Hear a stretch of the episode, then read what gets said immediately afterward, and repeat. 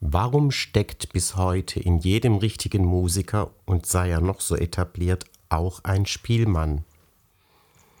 Hierzu gehen wir zurück, weit zurück, bis ins alte China zu Konfuzius.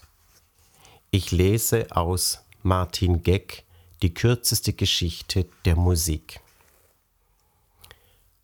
Konfuzius, der große chinesische Weise, ließ sechs Wissenschaften gelten.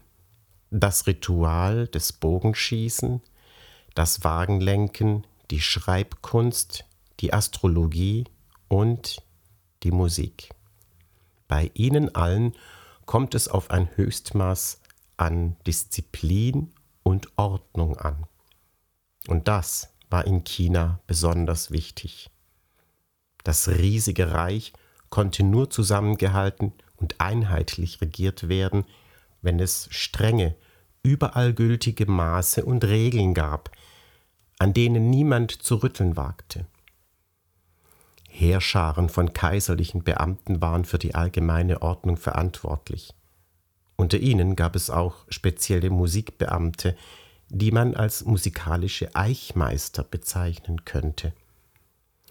Schon der legendäre Kaiser Shun, der um 2285 vor unserer Zeitrechnung an die Macht kam, befahl seinem Hauptmusiker Kui, das Musikwesen des Reiches zu ordnen und dafür zu sorgen, dass die Instrumente überall gleich gestimmt waren. Die Blasinstrumente die vorgeschriebene Länge und den richtigen Rohrdurchmesser hatten und so weiter.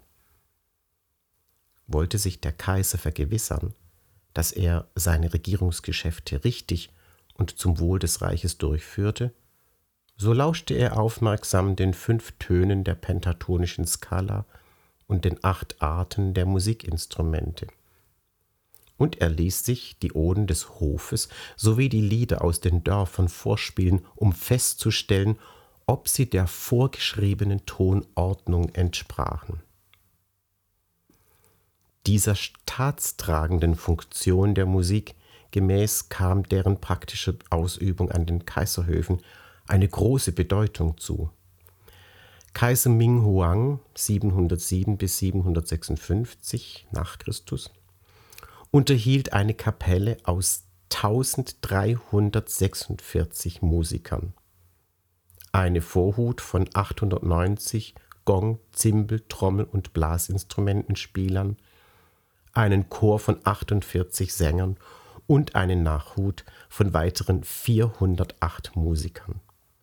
Für die höfischen Tanzensembles gab es das Amt des Tanzmeisters Wuxi und das Amt des Verantwortlichen für die Rinderschwänze, ein wichtiges Utensil für die zentralen Hofriten. China ist nur ein Beispiel dafür, dass es schon lange vor dem europäischen Mittelalter Hochkulturen mit fundierter Musiktheorie und hochorganisierter musikalischer Praxis gibt. Dass die chinesische Hofkunst, von der traditionellen Volksmusik wissen wir recht wenig, in unseren Ohren gemessen und distanziert klingt, hängt mit der Bedeutung zusammen, die sie im Staatswesen hatte. Ohne geordnete Musik kein geordnetes Gemeinwesen. Für einen pulsierenden Rhythmus für individuelles Musikantentum ist da kein Platz. Alles ist vorgeschrieben und im Einzelnen bleibt kaum Bewegungsfreiheit. Jetzt machen wir einen Sprung ins Mittelalter. Das Kapitel ist überschrieben von Mönchen und Spielleuten, die Musik im europäischen Mittelalter. Vieles aus der Musik der Naturvölker und der alten Reiche lebt im europäischen Mittelalter fort. Auch dieses kennt Sagen von der Macht der Musik. So ist in dem aus dem 13. Jahrhundert stammenden Kudrun-Lied vom Helden Horand die Rede, der durch seinen bezaubernden Gesang das Herz der schönen Hilde von Irland für seinen Herrn, König Hettel von Dänemark, gewinnt. Doch damit nicht genug. Weder Gesunde noch Kranke können aufhören, Horans Melodien zu lauschen. Die Tiere verlassen den Wald, die Würmer vergessen sich durchs Gras zu winden. Die Fische hören vor Entzücken auf zu schwimmen. Gegen Horans Stimme verblasst sogar der Chorsang, Chorgesang der Geistlichen und die Kirchenglocken klingen nicht mehr so schön wie zuvor. Ferner ist auch im Mittelalter die Vorstellung nicht fremd, dass in Gottes großer Schöpfung alles aus einem komme und alles miteinander zusammenhänge. In der Bibel heißt es, Gott habe die Welt nach Zahl, Maß und Gewicht geordnet, und folglich suchen die gelehrten Mönche Übereinstimmungen zwischen den Proportionen, die im Kosmos herrschen, und denjenigen, welche sie in der Musik erkennen. Sie gehen davon aus, dass es Sphärenklänge, die Musica mundana, gibt, die der Mensch beständig mit seinem inneren Ohr hört und die er unwillkürlich in die eigene Musik umsetzt. Die Sonne tönt nach alter Weise in Brudersphären Wettgesang, dichtet noch Goethe in seinem Faust. Da wundert man sich nicht über die Stellung, welche die Musik unter den sieben freien Künsten des Mittelalters hat. Sie zählt mit Geometrie, Arithmetik und Astronomie zum Quadrivium der rechnenden und messenden Künste, dem das an der Sprache orientierte Trivium von Rhetorik, Grammatik und Dialektik gegenübersteht. Ein besonders interessanter Vergleich lässt sich zwischen der Machtpolitik des europäischen Mittelalters und derjenigen der alten Reiche ziehen. Hatte die streng genormte höfische Musik zum Zusammenhalt des chinesischen Riesenreiches beigetragen, so übernimmt im Karolingischen Reich der gregorianische Choral einen Teil dieser Funktion. Gemeinsam mit der lateinischen Sprache soll er für einen einheitlichen christlichen Ritus in ganz Westeuropa sorgen. In Italien, Spanien, Frankreich, Deutschland, England, Schottland, Irland und Skandinavien. Auf diese Weise soll nicht nur der Bestand des Papsttums und der römischen Kirche gesichert, sondern auch die weltliche Herrschaft von Karl dem Großen und seinen Nachfolgern auf dem Kaiserthron legitimiert werden. Dahinter steht die Hoffnung, dass Menschen, die jeden Sonntag auf dieselbe Weise die Messe feiern und den gleichen Gesängen lauschen, sich einem großen Ganzen zugehörig fühlen und nicht gegen die kirchliche oder weltliche Zentralmacht aufbegehren. Doch vor allem in den germanischen Ländern, die zunächst von den Römern und später von den Karolingern unterworfen und oft mit Gewalt zum Christentum bekehrt worden sind, ist eine solche Idee nicht unumstritten. Noch in dem bereits erwähnten Kudrun-Lied wird der Gesang des germanischen Helden Horand über den, über den Gesang der katholischen Kleriker und ihr Glockengeläut gestellt. Und obwohl die alten germanischen Bräuche seit dem 8. Jahrhundert von den herrschenden Karolingern streng verboten und fast alle Aufzeichnungen über heidnische Kulte verbrannt worden sind, gibt es immer wieder Proteste gegen die katholische Messe. So ist in mittelalterlichen Chroniken von einem rituellen Reigen die Rede, den im Jahr 1020, also genau 1000 Jahre vor unserer Zeit, den im Jahr 1020 aufrührerische Bauern auf dem Kirchhof des mitteldeutschen Dorfes Kölbing tanzten, um die Weihnachtsmesse zu stören. Eine dazu überlieferte Gesangsstrophe lautet Ritt einst Bovo durch den Wald so grüne, führte mit sich Verswind die Schöne. Was stehen wir? Warum nicht gehen wir? Der Sinn dieser Zeilen ist unklar. Jedoch hielt die damalige Obrigkeit die Aktion in Kölbring für so gefährlich, dass sie die Legende ausstreuen ließ, der erzürnte Priester habe die Bauern dazu verdammt, ein ganzes Jahr durchzutanzen. Es gibt auch andere Zeugnisse dafür, dass das germanische Brauchtum im christlichen Mittelalter nicht völlig untergegangen ist. Selbst das gelegentlich noch heute zu hörende Spiellied Ringelrangereihe sind der Kinder dreie, sitzen unterm Hollerbusch, machen alle husch, husch, husch. Ist nicht so harmlos, wie es den Anschein hat. Der Holler oder Holunderbusch steht für die altgermanische Frau Holda oder Frau Holle, die ursprünglich eine Göttin der Frucht Fruchtbarkeit war und später unter dem Einfluss des Christentums zur Anführerin der Schar ungeborener Kinder wurde, die als Elfen oder hexenhafte Wesen während der zwölf Nächte zwischen Heiligabend und dem Dreikönigstag durch die Lüfte fahren. In seinem Tannhäuser, einer im Mittelalter spielenden Oper, lässt Richard Wagner einen jungen Hirten singen. Frau Holda kam aus dem Berg hervor, zu ziehen durch Wälder und Auen. Gar süßen Klang vernahm da mein Ohr, mein Auge begehrte zu schauen. Im Mittelalter gaben freilich andere süße Klänge den Ton an, nämlich diejenigen des gregorianischen Chorals und der katholischen Liturgie. Und beide sollten, wie gesagt, möglichst im gesamten Abendland auf ein und dieselbe Weise erklingen. Das ist bekanntlich in erstaunlichem Maße geglückt. Noch im 21. Jahrhundert ist der gregorianische Choral in vielen Ländern ein fester Bestandteil der katholischen Messe.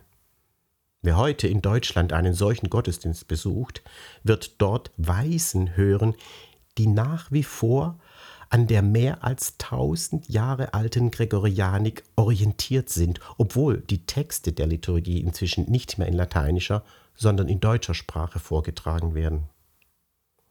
Einheitlichkeit von solchem Ausmaß konnte dauerhaft nur erreicht werden, wenn man die Töne des gregorianischen Chorals schriftlich fixierte und entsprechend verbreitete.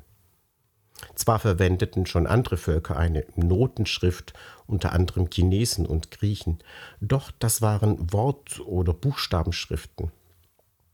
Demgegenüber machen Mönche in den europäischen Klöstern des 17. bis 13. Jahrhunderts die fantastische Entdeckung einer Notenschrift von ganz neuer Qualität. Am Anfang stehen Neumen. Man könnte sie vage als Wegmarken beim Vortrag des einstimmigen gregorianischen Chorals bezeichnen. Später werden sie durch Noten im heutigen Sinn ersetzt, die ihren Platz in einem ausgeklügelten Liniensystem finden und die Tonhöhe genau angeben. Nach und nach differenziert man außerdem zwischen unterschiedlichen Tonlängen, sodass sich auch rhythmisch komplizierte Melodien exakt notieren lassen.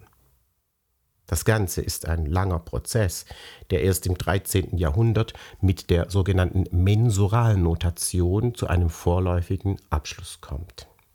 Ihr Name kommt vom lateinischen mensurare gleich messen und besagt, dass man mit ihrer Hilfe die relative Zeitdauer der einzelnen Töne genau angeben kann. Wäre es ihnen lediglich darum gegangen, einstimmige Melodien zu fixieren, hätten sich die mittelalterlichen Musikgelehrten den Kopf nicht so ausgiebig um die Notation zerbrechen müssen. Und in der Tat gilt ihr Interesse einem weiteren, viel spannenderen Phänomen. Während die Mönche ihre Weisen niederschreiben, kommt ihnen der Gedanke, eine zweite und womöglich dritte Stimme exakt unter die erste zu setzen. Würde man dieses mehrstimmig Notierte tatsächlich aufführen, könnten die Weisen der Liturgie zur höheren Ehre Gottes in besonderem Schmuck erklingen. Dergleichen hat freilich nur Sinn, wenn das jeweils untereinander Stehende auch gut zusammenklingt. Also muss man das Komponieren lernen. Das heißt wörtlich die sinnvolle Zusammenstellung von Tönen.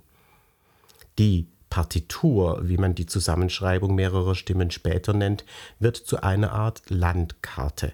Auf ihr ist nicht nur der Weg der einzelnen Stimme eingezeichnet, vielmehr kann man auch den Gang der ganzen mehrstimmigen Komposition nachvollziehen und ihre schöne Ordnung auch lesend genießen. Rückblickend erscheint es rätselhaft, dass die mittelalterlichen Gelehrten viele Generationen, ja Jahrhunderte gebraucht haben, um ihre Entdeckung wirklich zu nutzen und eine in unseren Ohren vollgültig mehrstimmige Musik zu komponieren. Man muss sich jedoch ihren Ausgangspunkt klar machen. Einfache Mehrstimmigkeit wurde von den Volksmusikern längst praktiziert. Diese kannten zwar keine Noten, waren aber in der Lage, aus dem Kopf zu einer Hauptstimme eine zweite Stimme zu erfinden, welche die erste begleitet oder umspielt. Heute gibt es Vergleichbares noch im Jazz. Solcher Art improvisierte Mehrstimmigkeit wurde freilich von den mittelalterlichen Musikkennern gering geschätzt, mochte sie ihnen insgeheim auch gut gefallen. Sie mussten daher den Eindruck erwecken, als würden sie die Mehrstimmigkeit neu entdecken. Und weil die dafür zuständigen Gelehrten das Komponieren, ähnlich wie im alten China, als eine philosophische und theologische Tätigkeit betrachteten, wollten sie vor allem beweisen, dass komponierte Mehrstimmigkeit dem göttlichen Schöpfungsplan entsprach. Für die Zusammenstellung der Töne waren somit dieselben Zahlenverhältnisse maßgebend wie für den gesamten Kosmos. Fasziniert waren die Mönche von einer Beobachtung, die schon andere, zum Beispiel der griechische Philosoph und Mathematiker Pythagoras, gemacht hatten. Teilt man eine Seite im Verhältnis 1 zu 2 oder 2 zu 3 oder 3 zu 4 und zupft sie anschließend an, so erhält man zum Grundton die Oktave, also 1 zu 2, die Quinte, also 2 zu 3 und die Quarte 3 zu 4. In diesem einfachen Zahlenverhältnis 1 zu 2 zu 3 zu 4 sah man einen Wink der Schöpfung, wie sich die mehrstimmige Musik theologisch korrekt einrichten ließe, und man komponierte zunächst schlichte Organa, also Stücke, in denen die Parallelbewegung von Oktaven, Quinten und Quarten vorherrschte. Das hörte sich allerdings so langweilig an, dass die Mönche fantasievoller werden mussten, wenn die Praktiker, also die Spielleute, nicht über sie spotten sollten. Bis zum Ende des 15. Jahrhunderts entstanden dann in der Tat wahre kompositorische Wunderwerke, die zwar weiterhin streng nach bestimmten Zahlenverhältnissen geordnet waren, zugleich aber ein reiches harmonisches Gewebe bildeten. Obwohl es die kunstvolle Mehrstimmigkeit gewesen ist, welche der europäischen Musik eine bis heute andauernde Weltgeltung verschafft hat, wäre es falsch zu glauben, dass sie das Musikleben des europäischen Mittelalters durch und durch geprägt hat. Wir vergessen leicht, dass sie zunächst nur in wenigen kirchlichen und weltlichen Zentren heimisch gewesen, der einfachen Bevölkerung jedoch völlig unbekannt geblieben ist. Das Volk erfreute sich vor allem an den schriftlosen Kunst der Spielleute, die, anders als die Mönche, auf unmittelbaren Kontakt mit ihrem Publikum bedacht waren. Sie spielten mitreißend zum Tanz auf, begleiteten sich zu ihren Heldengesängen und wirkten bei den unterschiedlichsten Theateraufführungen und Gaukeleien mit. Anders als die strenge kirchliche Kultur setzten sie auf die Abenteuer, Hör-, Lach- und Bewegungslust von Menschen, die für einen Augenblick wieder Kind werden und sich naiv freuen oder gruseln sollten. Die Vertreter von Obrigkeit und Kirche reagierten säuerlich oder feindlich.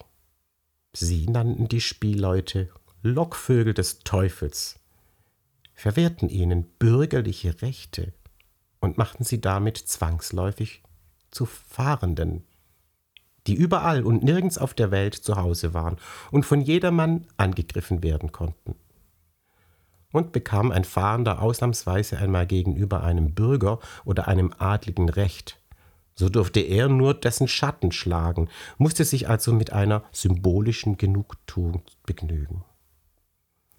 Dass man ihnen oft sogar die christliche Beerdigung verweigerte und sie auf freiem Feld verscharrte, belegt ein Spruch des Nürnberger Volkspoeten Hans Sachs. Stolp, stolp, stölperlein, da wird ein Pfeifer begraben sein. Volkstümliche Redensarten wie Spielleute und Lumpen wachsen auf einem Stumpen. Oder Giegel, Geigel, Fiedelboge, was der Spielmann sagt, das ist Erloge. Beleuchten diese heikle soziale Situation und kommen natürlich nicht von ungefähr. Wer von der Hand in den Mund leben muss, kann in seinen Überlebensstrategien nicht zimperlich sein. Um die Spielleute vom ordentlichen Teil der Bevölkerung abzugrenzen, gab es allerlei Kleiderordnungen. Anders als etwa kirchliche Sänger durften sie hier und da nur kurze Kittel tragen. Und weil sie vielfach die abgenutzten Kleider aus den Truhen der Reichen geschenkt bekamen, war ihre Tracht nicht selten buntscheckig oder von grotesker Pracht. Beliebt waren auch schuppenartige Überzüge, wie man sie von Papageno aus Mozarts Zauberflöte kennt aufgenähte bunte Lappen, welchen die Behörden zur Kennzeichnung der Fahrenden manchmal ausdrücklich verlangten, verstärkten das Bild der Absonderlichkeit. Jüdische Musiker, die Klezmorim, wurden oft gezwungen, hohe spitze, auf, spitze Hüte aufzusetzen. Das am 1. August 1551 von Kaiser Ferdinand I. erlassene Mandat des gelben Flecks nimmt sogar den menschenverachtenden Judenstern aus der Zeit des Nationalsozialismus vorweg. So wenig die Spielleute einerseits galten, so unentbehrlich waren sie andererseits, um Freude und Farbe in den Alltag zu bringen und große Menschenansammlungen zu unterhalten. Nach einem Bericht der Limburger Chronik kamen anlässlich des Frankfurter Reichstags im Jahr 1397 außer 800 Dirnen auch fünf fünfte halbhundert fahrender Lude, so Spelude, Piefer, Tromper, Sprecher und fahrende Skurler in die Stadt. Wer Glück hatte, konnte sich dem Gefolge eines Fürsten anschließen und vielleicht sogar zum festangestellten Trompeter aufrücken. In dieser Position trug er dann zur Ausgestaltung des höfischen Alltags bei, der im Fall Heinrichs XI. von Liegnitz mit den Worten beschrieben wird.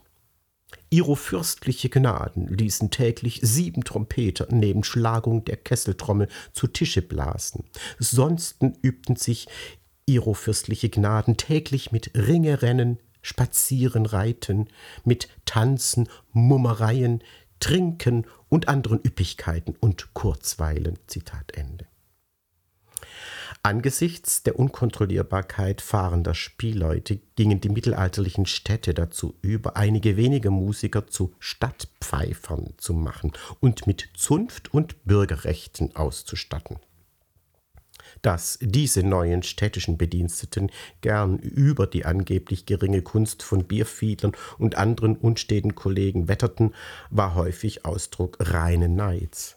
Denn so viele Stümper es unter den Fahrenden gegeben haben mag, die meisten waren in der Welt herumgekommen, hatten viele musikalische Stile kennengelernt und spielten ohne Rücksicht auf verknöcherte Zunftregeln frei und virtuos auf.